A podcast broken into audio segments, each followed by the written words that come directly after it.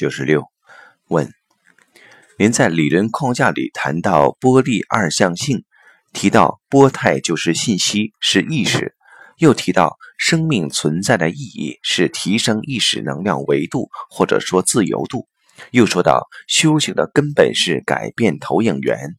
那么，我想问，意识在修行中是一个什么角色？起到一个什么作用？跟前面提到的那些概念是什么关系？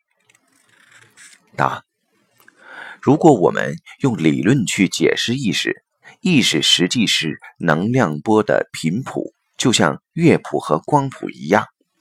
意识能量实际上是承载意识的那些能量波。实际上，所有的能量都有它自己的频率，而一组能量一定有一组频率的集成。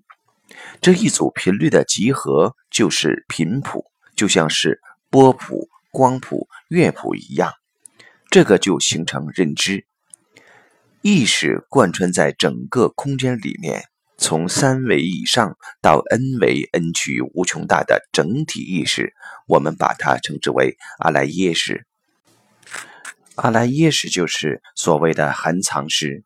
它形成了我们在现实中一切可能的投影源，也就是我们现实中所有的存在，都是由我们的爱的耶识执着的意识、执着的认知而投影出来的。